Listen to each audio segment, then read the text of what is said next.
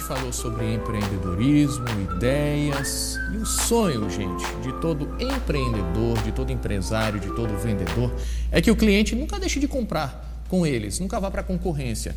Claro que isso não é nada fácil, mas existem algumas estratégias para chamada fidelização do consumidor. E eu já vou adiantar para você.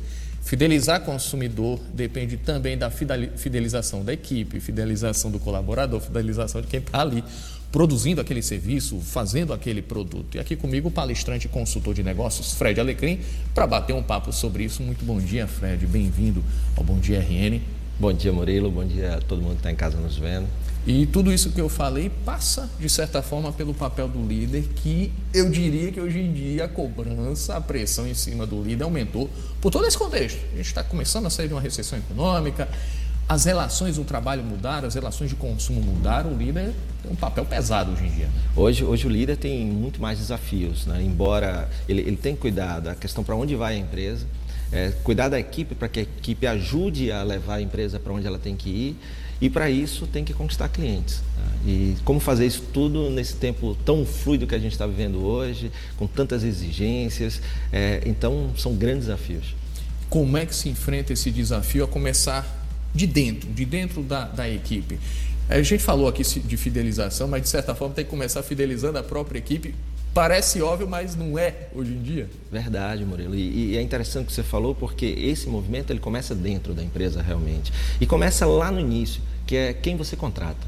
Né? Muitas vezes o processo seletivo na empresa ele não é levado tão a sério quanto deveria. Né? Poxa, muitas vezes não é o líder que está em contato com o cliente diretamente, é alguém que é embaixador, deveria ser embaixador daquela empresa.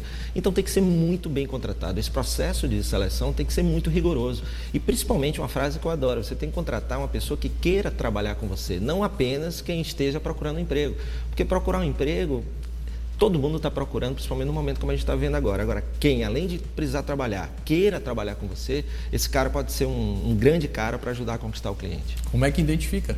essa pessoa? Bom, é, boa pergunta. Porque então... todo mundo, quando está precisando de emprego, vai dizer: Eu quero, eu quero, eu amo esse negócio, e por aí vai na prática nem sempre é isso. Tem, tem algumas coisas que são perceptíveis e um bom líder ele vai perceber. Um é o brilho no olhar quando fala da empresa. O segundo, fazer algumas perguntas como, além daqui, em que outros lugares você deixou o currículo? Porque aí percebe qual é o critério que ele tem para escolher as empresas e pedir para ele falar um pouco sobre a empresa. É, o que é que você sabe sobre a gente? Então aí você percebe se ele fala com paixão, se não. Dá, dá para perceber aí essas nuances durante a entrevista. Criticar perceber que essa pessoa teve a coragem, por exemplo, de dizer algo que não concorda, que acha que poderia mudar, pesa a favor ou pesa contra esse candidato? Só isso é uma curiosidade minha, para falar a verdade. Eu, eu, acho que hoje a gente vive numa era da transparência. Então, nada melhor do que ter uma pessoa que você saiba quem é de verdade. Né? E eu, até digo. Que pra... seja sincera naquilo que está. Claro, é, essa é melhor. Porque eu, como líder, eu adoraria que alguém me falasse o que ele pensa, na minha frente para que a gente possa conversar e resolver, e não nos corredores da empresa. Então aí já começa por aí, né? Porque é muito bom. Muitas vezes o cliente fala as coisas e isso não chega até o líder, porque o, o funcionário ele, ele tem medo, ele tem algum receio. Então eu aprovaria demais uma pessoa chegar na entrevista e falar o que ele pensa, né? Falar ser transparente, ser verdadeiro, inclusive dizendo assim, o que é que você gosta o que é que você não gosta da empresa. Me diz uma coisa, a gente falou muito ao longo, acho, ao longo da última década sobre motivação, sobre a, a, aquilo que a pessoa se identifica dentro do negócio, do, do, do trabalho que ela está exercendo e por aí vai. Só que motivação não é dá para dizer assim, uma, uma, uma, característica, uma exigência só para o líder, né? Cada um tem que encontrar nele mesmo. Como é que funciona isso, ah, isso, isso, isso, é muito interessante, porque ainda se coloca muito na conta do líder a motivação de todo mundo da equipe. Imagina um cara ser responsável por todo mundo estar feliz na empresa. Como se o líder fosse um animador de festa, assim. Porra, excelente, excelente. Não é por aí. Metáfora perfeita, né? Então, na verdade, hoje o papel do líder ele é muito mais o de não desmotivar aquele cara que já vem com um motivo para ir trabalhar. É, eu gosto muito de dizer que não tem o, o, o trabalho ideal, tem aquele que a gente se conecta com ele por algum motivo. Ou seja, eu dou significado a acordar todo dia de manhã, às três e meia, como você faz aqui, vir aqui feliz, independente do meu chefe me dar bom dia ou não, porque você vê algum significado no que você faz. Isso a gente chama de causa ou propósito. Né? Eu conecto, eu tenho um propósito de trabalhar, eu venho conecto com o trabalho. Então, enquanto eu tiver um significado em vir trabalhar, esse vai ser o melhor trabalho. Então, o, papel do líder é, ao contratar lá no início, procurar identificar pessoas que já têm o seu propósito, já têm sua causa, porque essas pessoas já têm o seu despertador natural, que não é o celular. O despertador natural é a causa, é o porquê ela precisa acordar para ir trabalhar. Então esse cara dá menos trabalho porque ele não precisa ser motivado, e aí cabe o líder o seu verdadeiro papel, não desmotivar esse cara, criar um ambiente que seja um potencializador daquela causa que ele tem, para que ele se todos os dias ele veja que, poxa, eu estou no lugar certo. E me diz uma coisa, claro que tudo isso vai ter um resultado, né? as empresas, os empreendimentos, eles têm um produto, eles têm um, um, um, serviço a ser oferecido no geral ao consumidor. O consumidor percebe isso. Quando tem a, essa. É uma das características da sinergia, né? Essa, todo mundo está na mesma vibe, no mesmo clima. O consumidor percebe isso? Os resultados são melhores? Dá para dizer? Percebe, ele percebe em vários sentidos. Por exemplo, empresas que têm essa conexão entre líder e equipe e tem essa sinergia que você fala, é, primeiro, tem um turnover mais baixo, ou seja, a demissão de pessoas ela é menor. Logo, ele sempre que vai lá está vendo as mesmas pessoas. Isso, Isso pesa. Muito. Conheço fulano, conheço cicrano, conheço beltrano. Melhora relacionamento, fortalece o vínculo entre cliente e a marca, ou seja, sai do vínculo transacional, produto pelo dinheiro, para o emocional. É, além de eu comprar lá, eu gosto dali.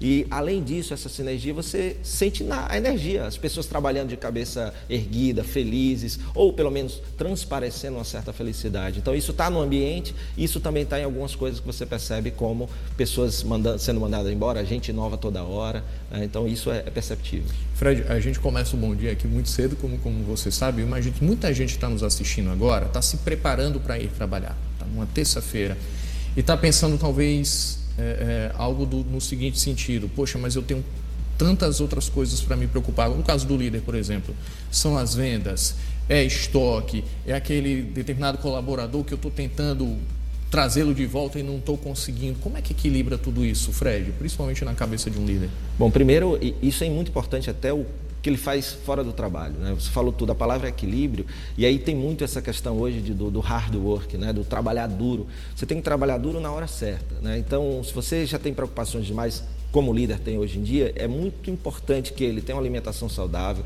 é muito importante que ele se dedique a cuidar do seu corpo, a cuidar da sua mente. Então, poxa, meditar, é, fazer cursos fora como filosofia, né, que ajuda ali a, a expandir a mente, e, e, estar com os amigos e fazer coisas que gosta. Então, famílias e, e amigos. Famílias e amigos. Nem tudo é trabalho, Não, vale. Porque desse, muitas desse vezes o excesso de trabalho leva a essa questão da cabeça falhar e você tem uma solução simples ali para um problema que é complexo com a equipe, mas você não consegue porque você também está tá cansado, está desgastado. Então você precisa. Eu acho que a primeira dica é essa: cuida de você para você poder cuidar dos outros. Você tem que ser um pouquinho, só um pouquinho, egoísta primeiro, né? Então você cuida de você, você estando bem, você passa a ser altruísta. Me diz uma coisa, ainda tem inscrições para o evento, né? Começa hoje? Tem hoje, segundo Fórum Sinergia Corporativa, aqui em Natal, um super evento. Vem aí diretor da América Latina do Tinder, Rede Globo, diretor de marketing, vem o diretor da Baterias Moura. Vou estar lá também com o Kiko Kislans, que é da Eusaria, que é uma marca bacana de marca consciente. A gente vai falar lá exatamente desses desafios do, do novo líder para a nova era, marketing, tecnologia, como usar tudo isso aí. Então você que está aí, não perde, vai lá no site é, Sinergia Fórum de Sinergia Corporativa.com.br, que vai ser muito massa. Ainda tem vagas e a gente espera você lá. É isso aí. Fred Alecrim, muito obrigado. Bom dia para você. Valeu, obrigado. Valeu. Um abraço.